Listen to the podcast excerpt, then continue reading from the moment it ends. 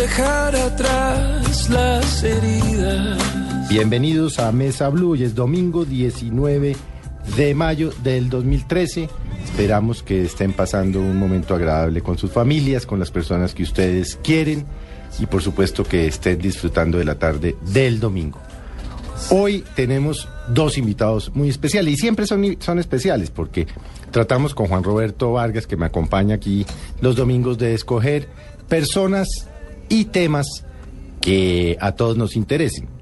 Y hoy tenemos dos personas muy, muy especiales porque como ustedes recordarán, esta semana la actriz Angelina Angel Jolie. Jolie, es que a mí como se me olvidan. Angelina. Angelina, Angelina Jolie. Le contó al mundo que se había practicado una mastectomía, es decir, la extirpación de sus senos, para prevenir el cáncer. Y por supuesto, pues esto tiene una explicación científica, tiene que ver con eh, investigaciones genéticas, pero sin lugar a dudas ha dado de qué hablar porque es una decisión valerosa, es una decisión importante y es una mujer que sabiendo que teniendo un 87% de posibilidades de tener cáncer, decidió tomar tal vez la decisión más difícil que puede tomar una mujer, que es hacerse la mastectomía. Juan, ¿a quién tenemos hoy presente nuestros invitados? Don Felipe, muy buenas tardes a usted y a todos los eh, queridos oyentes de Mesa Blue que nos escuchan en esta tarde de domingo. Pues, como usted lo dice, todos son especiales, pero estos dos invitados lo son de verdad, eh, los hace especial eh, sus historias, su trabajo y sus posturas frente a este tema tan complejo como es el cáncer. Eh, tenemos de invitado al doctor Javier Ángel, él es coordinador de la clínica de seno médico, cirujano de la Universidad de Caldas, en Manizales, cirugía general en el Instituto Nacional de Cancerología. Actualmente es especialista del servicio de cirugía de seno, piel y tumores de tejidos blandos del Instituto Nacional de Cancerología, jefe de clínica de seno en La Marlin, Bogotá, jefe del servicio de clínica de seno y tumores en, eh, otra clínica y uno de sus trabajos científicos sobresalientes, Felipe, ha sido sobre la reconstrucción mamaria post mastectomía, la que usted mencionaba, a la que se sometió Angelina Jolie. Eh, doctor Ángel, buenas tardes.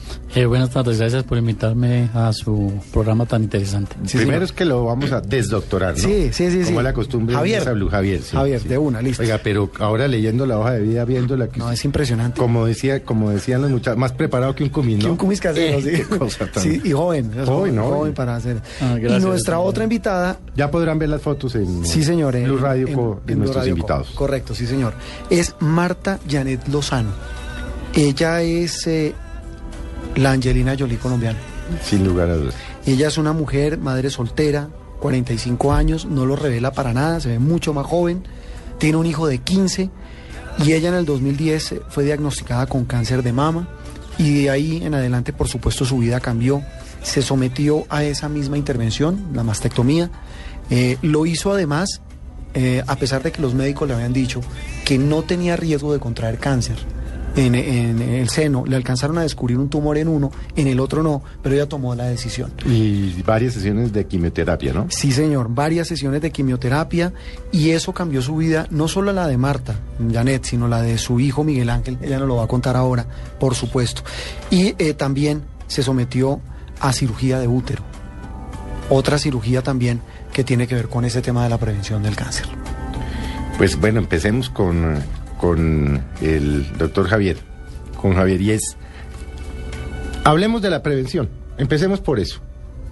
¿Cómo prevenir? Es decir, ¿qué hacer para saber si uno tiene un cáncer de mama?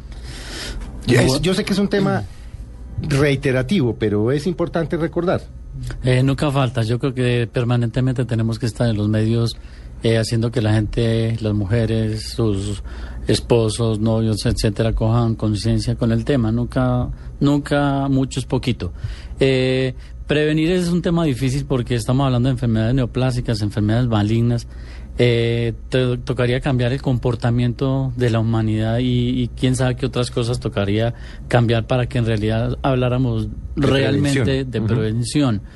Eh, lo que podemos a- hablar desde el punto de vista médico es de detección temprana. O sea, cómo podemos hacer que la gente en una forma oportuna, temprana y tristemente padezca su enfermedad, se pueda encontrar el momento en que la enfermedad no impacte su sobrevida. Ahí es donde todos tenemos que luchar y los grandes esfuerzos que se hacen hoy en la esfera terrestre es al respecto.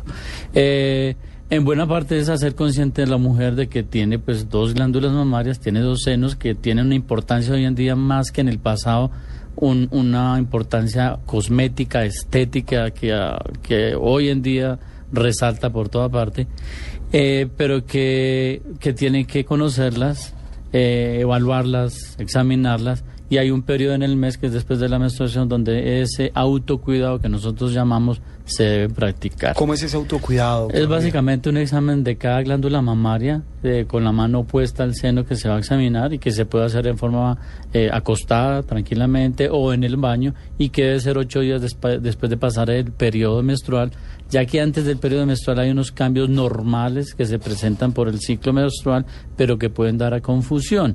Entonces debe ser más o menos ese periodo.